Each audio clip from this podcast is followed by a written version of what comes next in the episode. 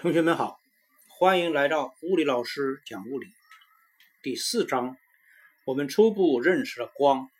人类认识光的过程是非常艰难的，因为光确实很奇妙，明明能看得见，却又抓不住、摸不着，而且还有很多令人费解的特性。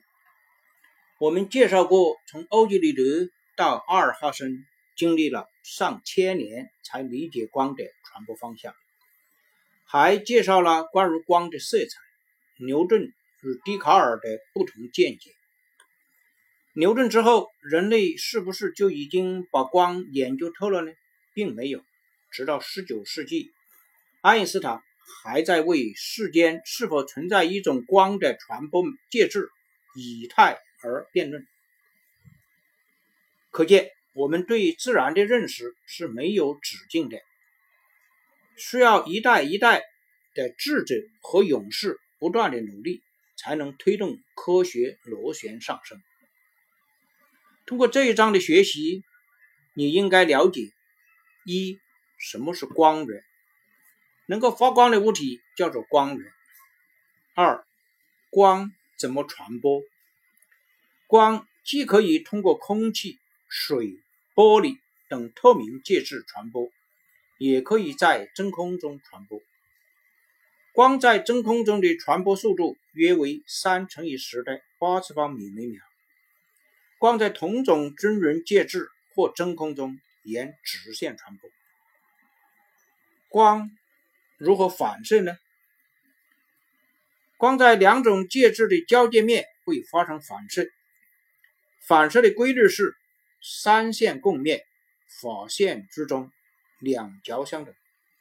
三线是入射光线、反射光线、法线；两角是入射角和反射角，分别是入射光线、反射光线与法线的夹角。四、平面镜如何成像？平面镜所成的是虚像。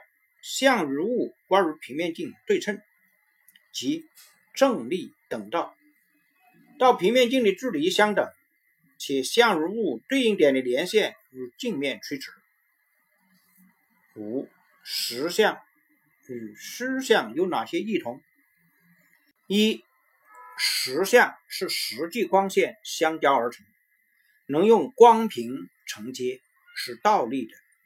二虚像是实际光线的反向延长线相交而成，不能用光屏承接，是正立的。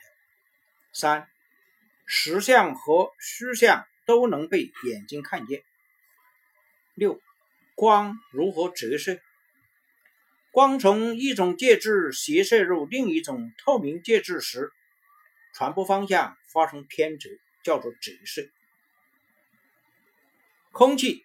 水、玻璃三种介质，不论入射角还是折射角，空气中的夹角最大，玻璃中的夹角最小，水次之，即空气大于水大于玻璃。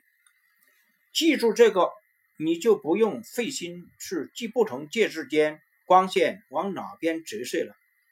这个顺序与介质中光的传播速度的顺序是一样的。你还可以联系起来一起记，不论反射还是折射，光路都可逆。七，色彩是怎么来的？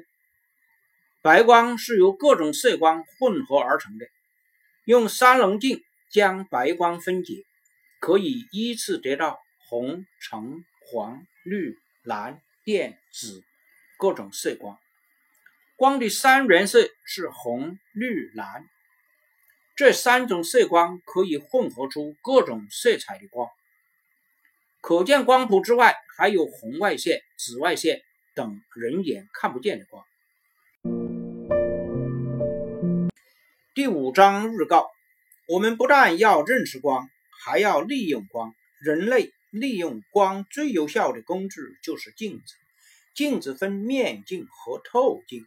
面镜我们已经在第四章中探讨过了。接下来第五章，我们就要着重探讨透镜。了解了透镜，你就可以懂得许多生活中常见常用的设备的道理，比如放大镜、照相机、投影仪、望远镜、显微镜等等。咱们下一章再见。